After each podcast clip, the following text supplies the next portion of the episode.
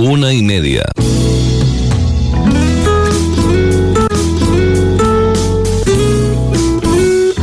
Radio Las Palmas FM.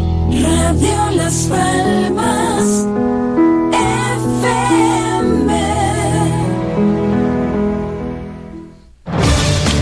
¿Qué tal? Saludos, muy buena tarde, una y 30 minutos en Canarias. Comenzamos el tiempo para la información en Canarias a las 13.30. Reciban el saludo de quien les habla, Chano Rodríguez. La inflación interanual de la eurozona se ha situado en el pasado mes de marzo en el 6,9% frente a la subida de precios del 8,5% del mes anterior, de febrero, gracias a la caída de los precios de la energía, según ha confirmado esta mañana Eurostat, mientras que la tasa subyacente, que excluye el efecto de energía y alimentos, escaló a un nuevo récord, al 5,7%. La inflación en la zona euro acumula cinco meses consecutivos de desaceleración, situándose en su nivel más bajo desde febrero del año 2022, antes del impacto de la invasión rusa de Ucrania. Sin embargo, los precios de los alimentos en la zona volvieron a acelerarse en marzo, con un alza del 14,7 frente al 13,9 interanual de febrero. Entre los 27 las menores subidas de precios respecto al mismo mes del año anterior se registraron en Luxemburgo, donde la inflación interanual es del 2,9%. Le sigue España con el 3,1% y Países Bajos con el 4,5%, mientras que las subidas más intensas corresponden a Hungría con el 25,6%, a Letonia con el 17,2% y a Chequia con el 16,5%. De este modo, el diferencial del precio favorable a España respecto a la zona euro se amplió en marzo en 3,8 puntos porcentuales frente a los 2,5 del mes anterior. Y bueno, dicho esto, comentar posiblemente el corazón de esta noticia y es que España es el segundo país con la inflación más baja en el último año. Tan solo Luxemburgo, con el 2,9, tiene una inflación menor que nuestro país. Esto sí que es algo que habitualmente no se solía ver, donde España estaba siempre por debajo de la zona media de la Unión Europea. Mañana el Pleno del Parlamento, del Congreso de los Diputados, va a debatir y se va a votar también la convalidación del decreto ley para prorrogar hasta final de año la denominada excepción ibérica. Ya saben, el mecanismo que entró en vigor en junio del año pasado para abaratar el precio de la electricidad mediante el desacoplamiento del gas en el mercado eléctrico. España ha logrado alcanzar un acuerdo con Europa y el Gobierno aprobó el pasado 28 de marzo en el Consejo de Ministros el decreto que incluye la prórroga del mecanismo para que concluya en vez del 31 de mayo el 31 de diciembre.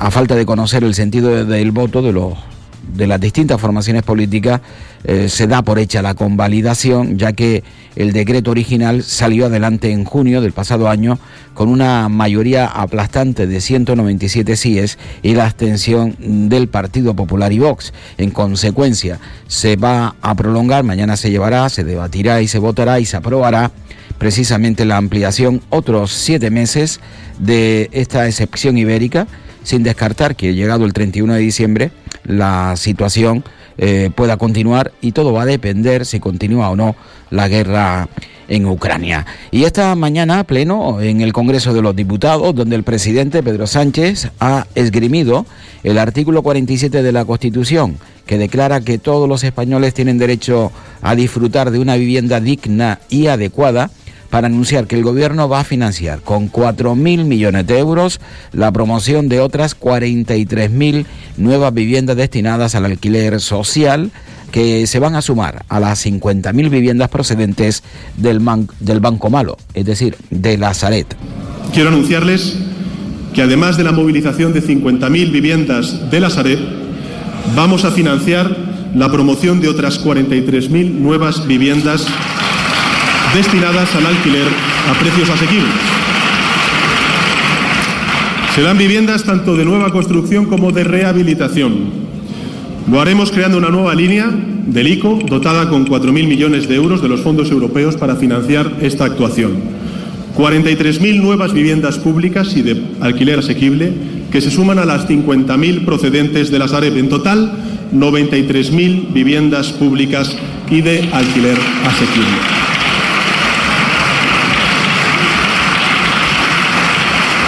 Y vamos a hablar de turismo en los próximos minutos porque hoy ha sido protagonista precisamente la pasada Semana Santa. El vicepresidente ejecutivo y consejero delegado de Hoteles Meliá, Gabriel Escarrer, ha realizado un balance positivo de la pasada Semana Santa en los hoteles de la compañía.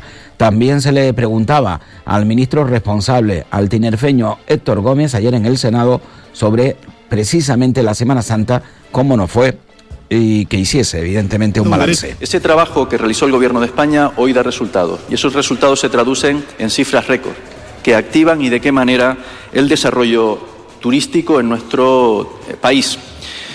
Los aeropuertos de la red AENA transportaron un total de 53,6 millones de pasajeros en el primer trimestre del año, un 41,6 más que en el mismo periodo del 2022 y un 1,6 más que en el primer trimestre del 2019. Habla bien a las claras de los flujos en materia de desplazamiento que representa ya nuestro país. Eso se traduce también, y este dato es especialmente relevante, el segundo, además del gasto en destino, en materia de empleo. Los afiliados de la Seguridad Social vinculados al sector turístico aumentaron en febrero un 6,7% respecto al mismo mes del año anterior y se sitúa en, caso, en casi 2 millones y medio, representando un 12,2% del total de afiliados del conjunto de sectores de la economía española. No es un tema menor, es un tema especialmente relevante. Buena Semana Santa eh, para el sector turístico en nuestro país, eh, lo acaba de refrendar el propio ministro Héctor, Héctor Gómez. Y bueno, ya que hemos ido hasta el Senado, que celebró sesión en la jornada de ayer y continúa en la mañana de hoy, eh, nos vamos con un raf entre Fernando Clavijo eh, y el ministro José Luis Escribá. Eh, Fernando Clavijo le preguntó al ministro sobre la situación de la seguridad social en la comunidad autónoma de Canarias mientras que el ministro señaló que la única oficina canaria que ha tenido problemas y que ya están solventados después de la destitución de la máxima responsable es la de Gran Canaria, la principal en Gran Canaria. Aunque eso evidentemente no se dijo todo con muy buenos tonos. Me gustaría que nos transmitiese aquí qué soluciones o qué medidas va a tomar su departamento para aliviar o eliminar las vergonzosas colas por fuera de la seguridad social que se dan en Canarias y en toda España. El problema de, colas en, la oficina de Gran Canarias existió, se gestionó. Le dimos a la directora provincial, por favor, que abordara el problema porque no lo teníamos en ningún otro sitio en Canarias, que es al que usted está refiriendo, y al final hubo que cesar a la directora. Y desde que se ha cesado a la directora y se ha cambiado el modelo de gestión, ya no hay colas en Gran Canarias. Y eso es lo que usted tiene que saber. Eso es cómo se gestionan los problemas. Y más allá de eso, y más allá de eso, del problema estricto del INS, lo que ha dicho usted es una sarta de falsedades. En la seguridad social, en la seguridad social se gestionan las pensiones y se conceden las pensiones en 21 días, las de viudidad en 14 días, y las de orfandad en ocho días. ¿Sabe usted cuánto se tardaba en 2018 en gestionar las pensiones no contributivas por parte del gobierno que usted presidía? 131 días. Si tenías la mala suerte, si tenías la mala suerte de tener una pensión no contributiva, tenías que esperar 131 días. Hoy, hoy, hoy, todos los, los beneficiarios de pensiones de la Seguridad Social tienen continuidad de rentas y en Canarias particularmente porque los problemas que ha habido de personal han sido particularmente agudos. Dicho esto, comparemos gestión y comparemos gestión con prestaciones. Y lo que no puedo admitirle son sus falsedades. La verdad es que, presidente, me quedo sin saber qué decir. Porque, en fin, la falta de respeto a esta Cámara, la falta de respeto a todos los senadores y senadoras que estamos aquí y a mí con esa respuesta, eh, lo que denota es una alta arrogancia, prepotencia y un desconocimiento de la realidad que empieza a ser preocupante. Preocupante porque su desconocimiento y su arrogancia la sufren los canarios y las canarias. Aquellos que llevan hasta 10 meses esperando por una cita para tramitar una paga y que no saben de qué vivir. Que llevan hasta dos años para poder tramitar una ayuda de orfandad. Que no les cogen el teléfono y no es un problema de los trabajadores públicos, señor ministro, es un problema de la organización de su gobierno. Bueno, pues este riferafe, digo, ayer en la tarde en el Senado a cuenta de las largas colas en la seguridad social y, bueno, el hecho de que te atiendan para solventar algunos de los problemas que siempre se nos va a presentar relacionados precisamente con estas oficinas importantísimas para el día a día de, de todo ciudadano. La empresa española Naturjai y la noruega Equinor van a exponer durante estos próximos días el proyecto que se va a convertir en el primer parque eólico marino de España. Son 12 molinos que se van a instalar a 8 kilómetros de Gran Canaria, cuya puesta en marcha se espera para el año 2030. Todavía nos queda. El delegado de desarrollo de las renovables Naturjai en las islas ha afirmado que será un parque capaz de suministrar una tercera parte de la demanda eléctrica de Gran Canaria. Una tercera parte de la demanda eléctrica de Gran Canaria. Estamos hablando de tan solo, y esto lo entre comillas, 12 molinos. Eh, tendrán estos molinos una potencia de 216 megavatios, supondrían una inversión de 900 millones de euros y aún se está pendiente de que el Ministerio de Transición Ecológica apruebe la regulación y ponga en marcha la subasta a la que se espera que concurran no solo estas, sino otras ofertas competidoras. Los funcionarios de la Administración de Justicia en huelga se han concentrado esta mañana ante los juzgados de las dos capitales canarias también ante los juzgados de Puerto Rosario y Arrecife, para exigir retribuciones justas y acordes a las funciones que desempeñan. El portavoz de los sindicatos, de los diferentes sindicatos eh, que han convocado la huelga, eh, ha cifrado entre un 60 y un 65% el seguimiento de la huelga en Canarias, mientras que la cifra a nivel nacional que se notaba era del 80%.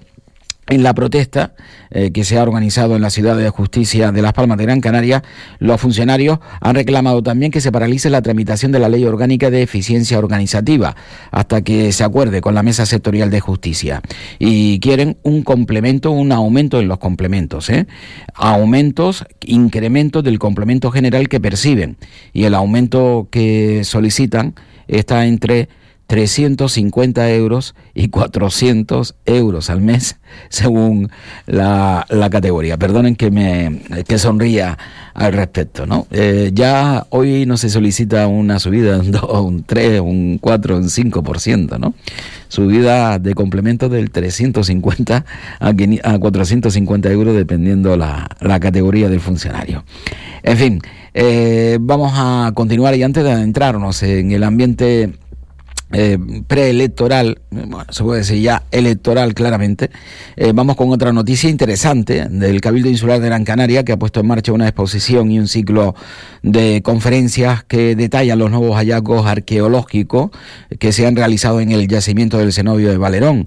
En este espacio, que está declarado bien de interés cultural, en el año 1978, pues en él se efectúan tareas de estudio y recuperación que van a ser objeto de esta exposición bajo el título El cenobio más que un granero donde se van a sacar a la luz los nuevos hallazgos arqueológicos realizados en este yacimiento. las intervenciones que se llevan a cabo eh, en este yacimiento, según ha indicado la arqueóloga Consuelo Marrero, ha obligado a retirar la plataforma que existe en ese lugar, que se construyó con base en un muro de canto de piedra y que se rellenó con los sedimentos que se hallaban en el interior de los hilos, que forman precisamente este enclave. Y claro, al quitarla, pues se han recuperado la orografía original y sobre todo sedimentos y materiales arqueológicos que se extrajeron de los hilos para hacer ese, ese muro. Escuchamos a Consuelo, eh, a Consuelo eh, Marrero.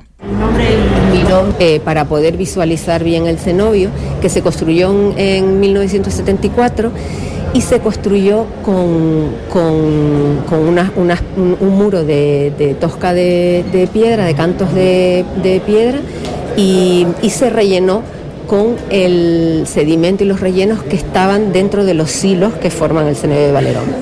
Esa plataforma realmente permitió que el visitante pudiera acceder y, ver cómo desde un mirador el, yacimiento, todos los hilos, pero rompió la orografía y el relieve original de la ladera donde se asienta el, yacimiento. Entonces ahora hemos retirado esa plataforma eh, con un doble objetivo, recuperar eh, la, orografía original del, del yacimiento y además recuperar todos esos sedimentos y materiales arqueológicos que se encuentran en esos sedimentos que se sacaron de los hilos con gran sorpresa para nosotros porque ha aparecido una gran cantidad y variedad de material arqueológico que además van a cambiar un poco la interpretación que teníamos del cenobio. Siempre hemos pensado el cenobio pues un granero donde se guardaba el grano de la, de la zona, pero es que hemos encontrado muchísimo material, pues restos de recipientes cerámicos, restos de, de todo tipo, pintados, quemados, microcerámica, cerámica más grande,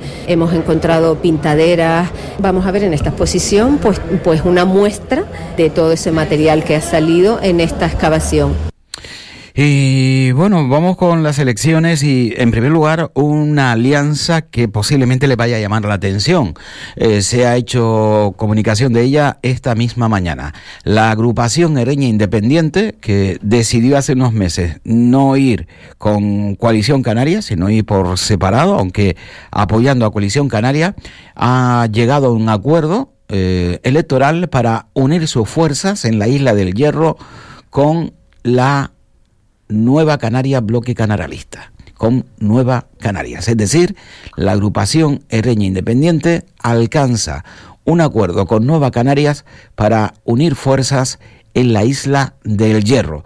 Este es un golpe importantísimo, importantísimo para Nueva Canarias que posiblemente le pueda dar incluso hasta un nuevo diputado o, dos nuevos diputados.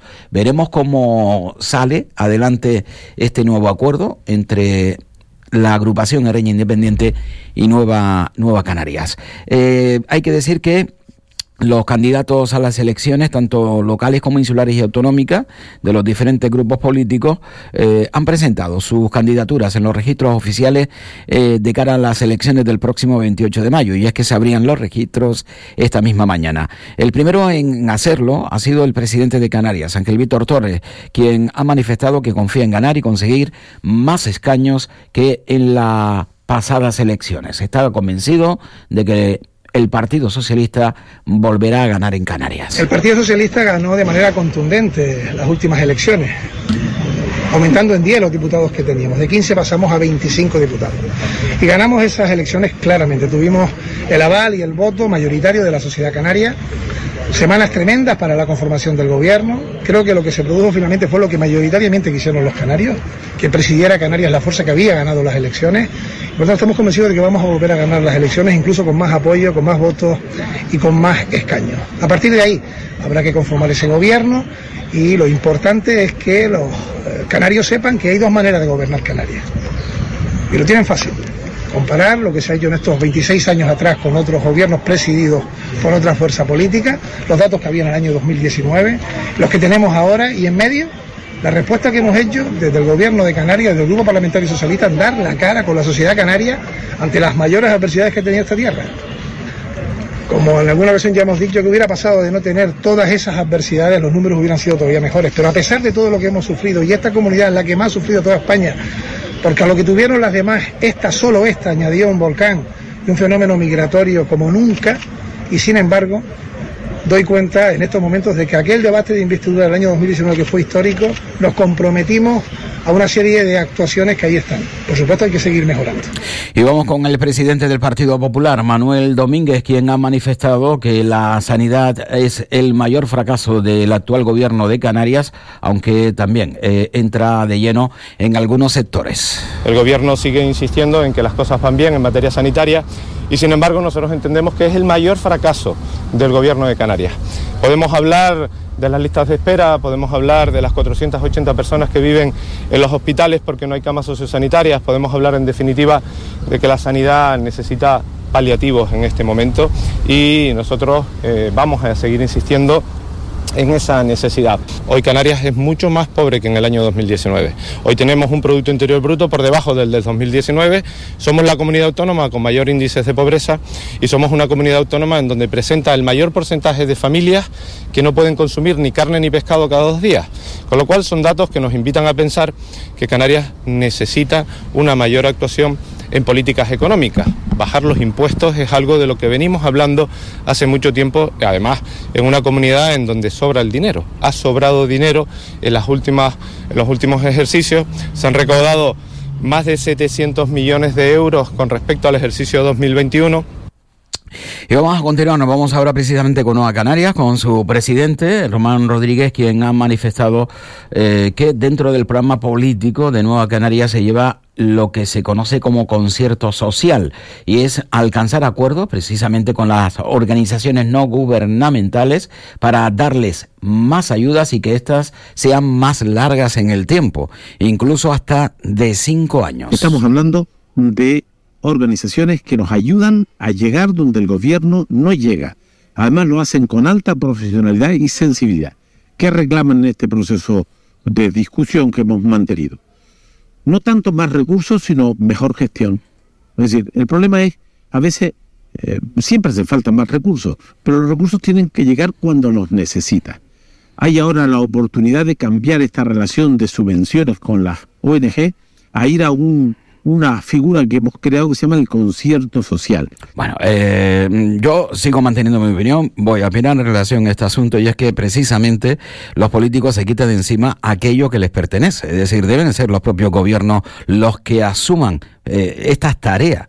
Eh, y no de esta manera que se vayan montando chiringuitos, unos estarán bien hechos, otros posiblemente una mayoría importante, están a expensa de otros partidos políticos, de sus conocidos, para que le den ayuda y luego eh, intentar eh, hacer ayuda o ayudar, pero no con el 100% de lo que reciben. Señores, eh, las organizaciones no gubernamentales están muy bien, hacen un trabajo extraordinario, pero ese trabajo le corresponde a las administraciones públicas, no a organizaciones no gubernamentales que dicen entre comillas, que lo hacen de manera altruista.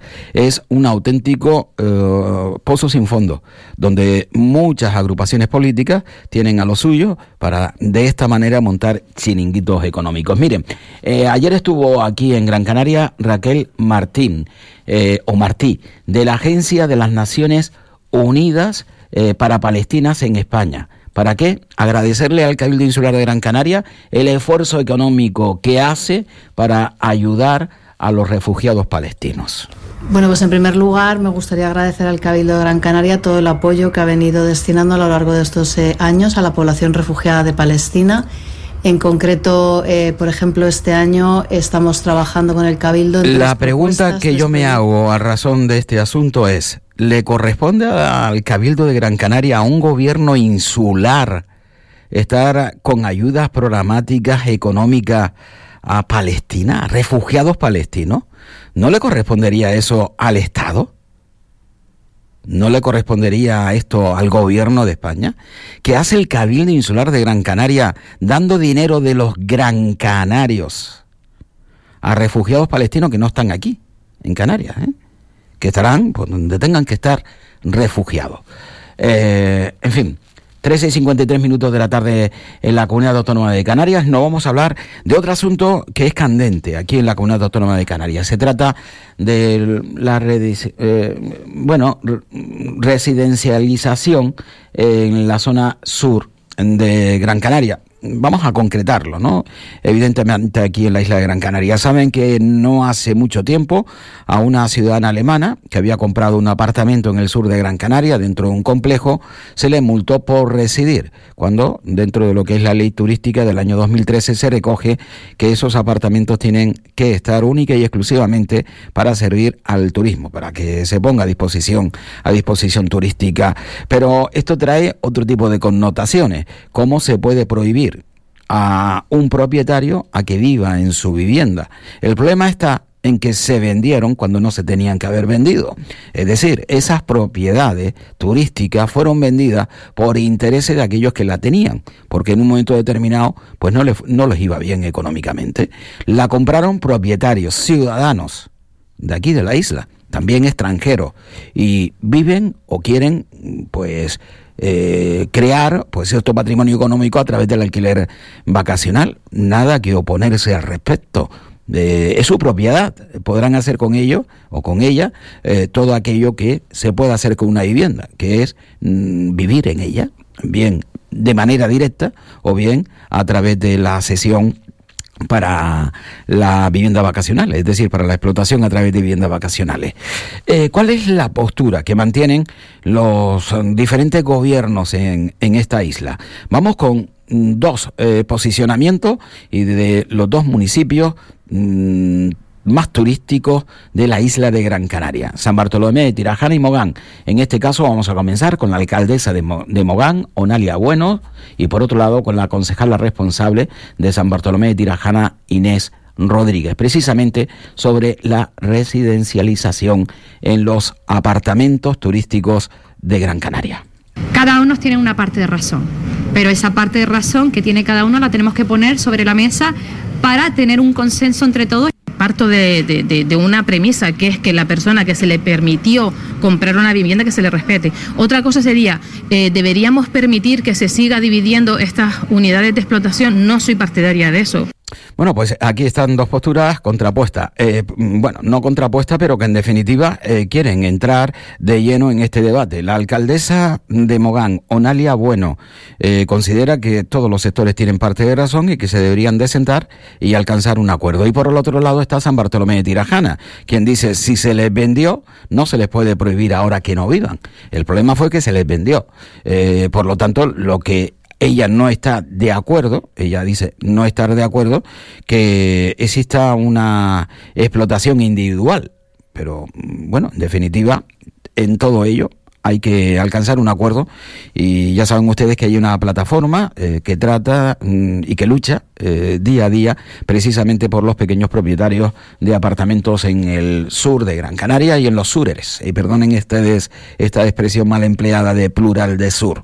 Eh, mm, veremos hasta dónde llega todo este, todo este asunto. 13 y 56 minutos de la tarde en Canarias.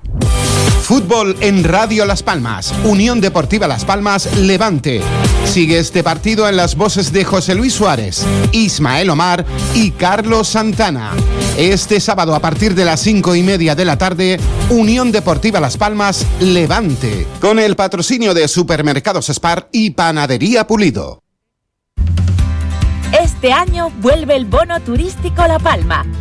Una tarjeta virtual por valor de 250 euros para poder utilizar en servicios de alojamiento, restauración y actividades turísticas de la Isla Bonita.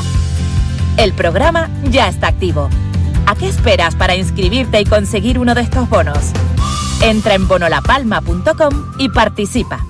Islas Canarias, campaña cofinanciada con el Fondo Europeo de Desarrollo Regional y la Secretaría de Estado de Turismo. Si lo tuyo es salvar vidas, es tu momento. Dedicarte a lo que más te gusta es un sueño que puedes cumplir aquí y ahora. Matricúlate en medicina en la Universidad Fernando Pessoa Canarias y no dejes que te lo cuenten ni lo vivan otros por ti. Universidad Fernando Pessoa Canarias. Vívelo aquí y ahora. La canasta. Todos los deportes. Con Luis Hernández. Los miércoles a las 7 y media de la tarde, aquí en Radio Las Palmas.